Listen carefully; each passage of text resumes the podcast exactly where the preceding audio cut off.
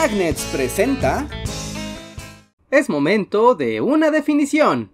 La globalización es uno de esos conceptos que se escuchan fácilmente en todos lados y que evocan de manera casi obvia a la interacción y al intercambio entre todas las regiones del mundo. Sin embargo, la globalización es algo un poco más complejo. Incluso al día de hoy aún se discute qué significa exactamente y desde cuándo surgió. No se diga sobre la discusión que hay sobre el impacto que ha tenido la globalización como fenómeno social e histórico. En general, se entiende la globalización como el desarrollo de la época actual que comenzó a construirse en algún punto de la segunda mitad del siglo XX, para algunos comenzó durante 1950 con el fortalecimiento del mundo reconstruido después de la Segunda Guerra Mundial para otros en la década de 1970, con la masificación de los medios de comunicación y el inicio de la era neoliberal con la liberalización internacional de los mercados, y finalmente hay quienes afirman que la globalización inició en la década de los 90, con los efectos revolucionarios del Internet que conectarían a gran parte del planeta en una gran red informática nunca antes vista.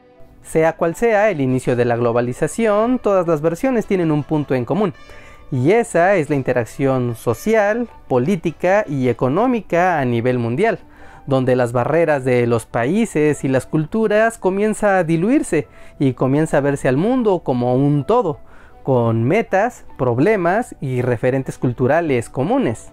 De cierta manera, la globalización se puede entender como una nueva era en la historia de la humanidad, donde los fenómenos sociales existen al mismo tiempo en el territorio local, a la vez que lo hacen también en el ámbito regional y mundial.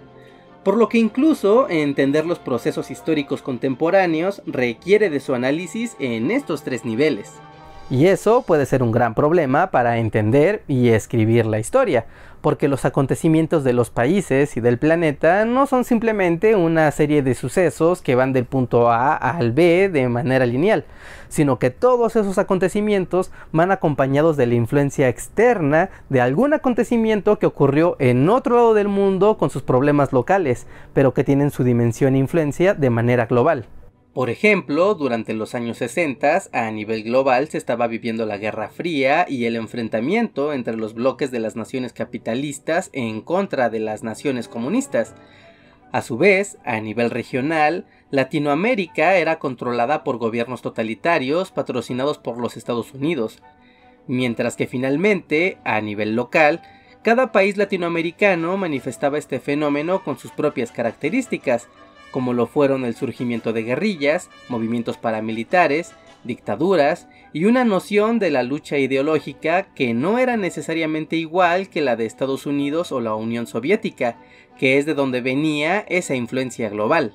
Y no solo eso, cada una de estas capas de análisis local, regional y global tiene su propia continuidad por lo que por ejemplo entender la historia de un país solo en términos locales nos va a dar una apreciación un poco inexacta de lo acontecido y al mismo tiempo entender la historia de un país solo en términos globales nos dará el mismo resultado porque recordemos en las sociedades humanas nada pasa de manera aislada. Aún así, con la globalización no todo está conectado de manera libre. Un ejemplo de eso es el comercio pues a pesar de estar interconectado mundialmente como nunca antes, no es totalmente libre, y su influencia y expansión está determinado por reglas, barreras y relaciones de poder que muchas veces están controladas desde un ámbito local como por ejemplo cuando el presidente de Estados Unidos Donald Trump decidió impulsar su economía mediante políticas locales y esto terminó afectando a las cadenas de suministro y al comercio internacional, sin que ninguno de los países afectados pudiera hacer nada al respecto. Y es que aunque la globalización habla sobre las interacciones entre las regiones y países del mundo, también se trata sobre las relaciones de poder a nivel global, de allí que aunque los países estén claramente delimitados geográficamente, pueden estar dentro de la esfera de influencia económica, política, cultural, científica e incluso moral de otras naciones, por lo que las fronteras se hacen borrosas en algunos temas. De allí que asuntos como la discriminación, los derechos humanos, la diversidad sexual, las migraciones, la equidad de género o el ambientalismo son temas de la agenda global pero que al llegar como discusión a las regiones o a los países adquiere sus propios matices e interpretaciones. Pero dejen que les explique un poco más sobre esto desde la perspectiva de la globalización. Porque una manifestación del poder de las naciones es su capacidad para reproducir ideas y mensajes al exterior con un alto grado de aceptación y credibilidad, marcando así la dirección de las interacciones globales que efectivamente pueden ser aceptadas por las naciones menos poderosas, pero al final tener resultados diferentes a los planeados debido al contexto y necesidades de los poderes locales. Porque si algo nos ha enseñado la historia es que no importa qué tan poderoso seas, al final las cosas nunca van a salir exactamente como las tenías planeadas. Otro ejemplo de esto lo podemos ver durante el imperialismo del siglo XIX, donde los grandes imperios se expandieron aceleradamente, colonizando buena parte del mundo, y donde comenzó una relación de dominio que pretendía únicamente la explotación de recursos y el fortalecimiento militar. Pero a pesar de que ese era el plan, ningún poder colonial imperialista pudo controlar la transformación de ese choque cultural y económico a corto y largo plazo. Pero para entender más de eso tenemos todo un video al respecto. Así que más allá de los avances tecnológicos, podemos también entender a la globalización como un fenómeno que ha existido desde hace cientos de años con la consolidación de vías de comunicación, el comercio mundial, los flujos de dinero, las migraciones, la transculturalidad, el intercambio cultural, la hibridación y multiplicación de identidades, la expansión de sistemas de creencias, moralidad e incluso religiones. Porque la humanidad siempre ha estado interactuando en mayor o menor medida, pero la globalización, como fenómeno histórico actual, nos deja ver cómo las interacciones, incluso esas, las más pequeñas, pueden tener la capacidad de trascender a nivel local, regional o incluso global.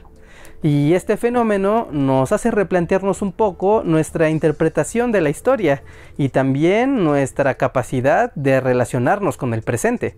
Finalmente, vale la pena entender que la globalización es un tema que abarca prácticamente todos los aspectos de la sociedad, como la cultura, la ciencia, la política, la economía o el entretenimiento, y es un fenómeno con el que convivimos todos los días.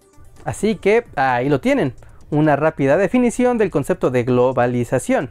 Como pueden ver es un tema bastante amplio y complejo que nos puede dar para muchos videos, como por ejemplo el de la historia de la globalización, el de las causas y consecuencias de la globalización y el del impacto mundial que ha tenido este fenómeno. Si quieren ver alguno de estos videos, por favor, háganmelo saber aquí abajo en la caja de comentarios. Ahora sí amigos, por mi parte es todo. No olviden dejar un like a este video si es que les gustó. Suscríbanse y chequen los links que tenemos aquí abajo en la descripción. Está nuestro libro, está nuestro podcast, están nuestras redes sociales y muchas cosas que seguro les van a interesar. Así que pasen por ahí y muchas gracias por su tiempo.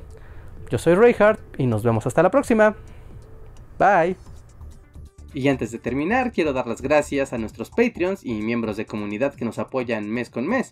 Con sus aportes permiten que sigamos trabajando en la realización de los videos y podamos dedicar tiempo a los podcasts de cada semana. En verdad, muchas gracias por su apoyo. Y para los que aún no son miembros, también pueden apoyarnos compartiendo nuestros contenidos y dándose una vuelta por el resto del canal. Tenemos cerca de 500 videos de historia de todo el mundo que seguro les interesará.